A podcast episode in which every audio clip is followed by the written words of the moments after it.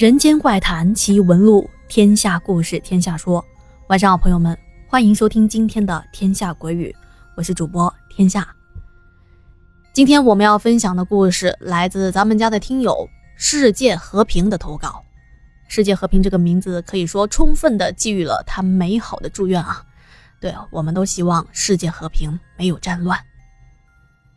世界和平小哥哥来自广东茂名，他是一位零零后。他说：“啊，我从小就能看到一些奇奇怪怪的东西，但是随着后来逐渐长大，就看不到了。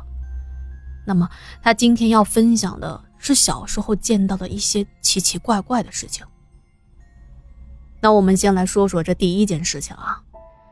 世界和平说，小时候我住在老家的小村子，在我上四年级的时候，差不多也是大概现在这个时节吧。”也是秋天。有一天放学回家，已经是傍晚了，好像是下午的五六点钟吧。我是因为作业没有做完，被老师留堂了，所以回来的比较晚。到家之后，奶奶让我去山上的旧屋把牛牵回家。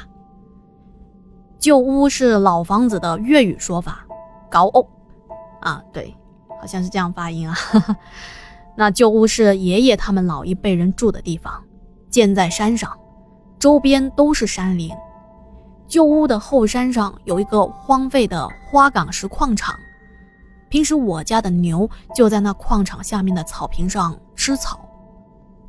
我上山找到了牛，把捆住牛的绳子解开后，就下来了。牛也很听话，它不紧不慢地跟在我的身后。嘴巴里还反复咀嚼着反刍的草料，我们一人一牛迎着夕阳的余晖，吹着凉爽的秋风，闻着山野清新的青草味道，悠哉悠哉地往我们现在住的新房子的方向走去。就在我快走出旧屋范围的时候，我突然感觉到背后好像有人在盯着我看。这背脊啊，凉飕飕的。于是我紧张兮兮的回过头看了一眼，可是这路边除了随风摆动的几个竹子在那里晃晃悠悠的，也没看到什么人。可是当我回过头往前又走了几步，那种莫名其妙的感觉又来了。这一次，我不由自主的。转身往矿场方向望过去，我就发现山顶上站着两个人。其实我也不知道是不是人，因为当时太阳快下山了，从我这边望过去是有两个人形的黑影。当时我就愣住了，我在想，刚才我上山的那会儿，并没有看到有人呐。那这两个人是谁呀？就在我愣神的时候，我才发现我的牛已经走远了。我赶紧三下两下的跑去追牛。当我追上牛，又回头往山头的方向看去，我发现那两个黑影已经不见了。说实话，当时并不觉得害怕，我只是一直在想那两个人是谁呢？接下来，我还在路上看见一窝死去的黑色小猫，应该是刚出生不久的，一个个的小小的蜷缩在一起。这件事情也很奇怪，因为在我刚刚来的路上，并没有看到死猫的。我感觉这不是什么好兆头。后来果然印证了，这是一个不好的预感。回到家，忙着洗手啊、洗澡、吃饭，我就忘了跟奶奶说我在山上看到的这些事情。没过几天，住在山上老房子的石公，也就是我的石爷爷，他去世了。石公是我爷爷排行第十的哥哥，我爷爷他们一共有十一个亲兄妹，我爷爷是最小的，可以说我家是一个很大的家族。之前石工是因为在新房子这边摔倒了，伤得很严重。当时他已经七十多岁了，老人家是很怕摔的，医生过来看了之后都说治不好，也不能做手术什么的。于是石爷爷在我们的帮助下，搬回到山上的老房子那边住了，因为他想静静的度过最后的时光。我想，我在矿场上见到的那两个黑影子，应该是在等石工，他们是来带石工走的。到现在，我依旧会时不时的想起石工的音容笑貌。在我们这个大家族，我会惧怕家里一些总是板着面孔的长辈，但是我最喜欢的是石工，因为石工对我们这些孩子最好了。我还记得自己总是跟他要糖吃。当他看到我们欢天喜地的接过糖果，他会心满意足的看着我们微笑。可能和他的孩子不在身边也有关系吧，所以他才会无私的把对小贝的爱都分给了我们。好的，这第一个故事讲完了。我想，疼爱世界和平的时工在天上会感受到你对他深深的思念的。接下来要讲世界和平经历了这第二件事情。这件事情也是发生在他上小学的时候。世界和平说，那会儿我寄宿在镇上的中心小学，只有周末才回家的。大概是在五月份的某个星期五吧，周末放假，爷爷来接我和弟弟回家。那天也是雷雨天，我总是很容易在雷雨天看到这些东西。广东的夏天属于雨季，经常下雨，到了夜晚也依旧淅淅沥沥的下个不停。那天半夜我起来上厕所，我不习惯起夜上厕所开灯的，因为觉得在黑漆漆的晚上乍一开灯，那个灯光啊非常的刺眼睛。我的房门口。正对的就是阳台。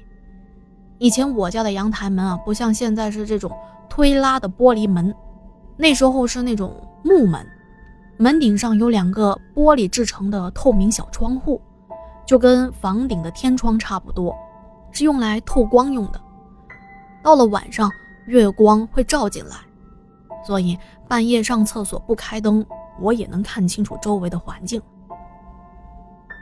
就在我开门的那一刻，我第一眼就看到，阳台门的正中间，站着一个白色的长头发影子，而门上的小窗照射进来的那些微弱的月光，正洒落在那影子的身上，看起来啊，就像是白影自带发光一样，可是也没有具体的轮廓，更别提看清楚五官之类的。但是我还是被家里突然出现这个东西吓了一跳。我动也不敢动，那白影啊也是站着不动的。我盯了一会儿，开始缓缓的往后退。等退进了房间，我猛地就关了门，扑上床去。我的弟弟是跟我一起睡的，这一下子把他也给吵醒了。我弟就问我怎么了。我记得自己当时声调都有些变了，我颤抖的跟他说：“啊，没事没事，快睡吧。”我弟一猜就知道我遇到什么了，但是他已经习惯我能看到这些神神鬼鬼的东西，所以他也没有太当回事，他马上就睡着了。而我是第二天早上起床才发现，昨天晚上自己不知道什么时候，竟然尿床了。好的，接下来要说第三个故事，是世界和平在他的二公过世之后遇到的。世界和平说，二公就是我爷爷的二哥哥，在他过世之后举办丧礼，需要我们后辈给他守灵什么的。不过我奶奶不让我去，因为奶奶知道我的体质比较特殊，她认为我应该避免去到那些场所。所以那天晚上我就没有去灵堂。我在房间里熬夜玩手机。当时我在我的床上半躺着，我是可以通过右边的窗户看到外面的菜地的，那是我五叔家的菜地。我看了一下时间，已经四点多了，而我玩了一大宿，也是有些困了。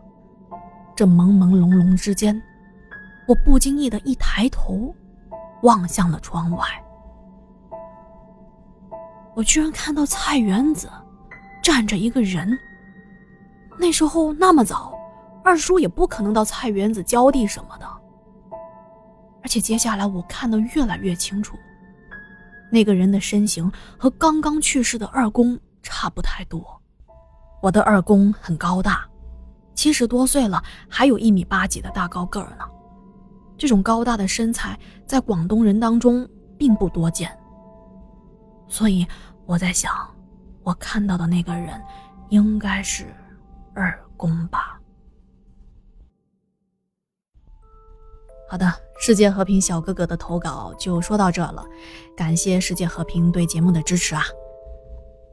好的，如果您或者您的身边有类似这样奇奇怪怪的经历，欢迎向我投稿，可以私信我或者是添加我的微信。好的，那今天的故事啊就说到这了。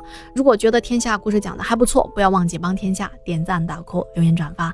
好的，现在又到了打广告的时间。天下的西米团也在期待您的加入啊！西米团的节目都是时长比较长的，如果觉得免费节目不够听，可以加入我的西米团，免费畅听一切的付费节目哦。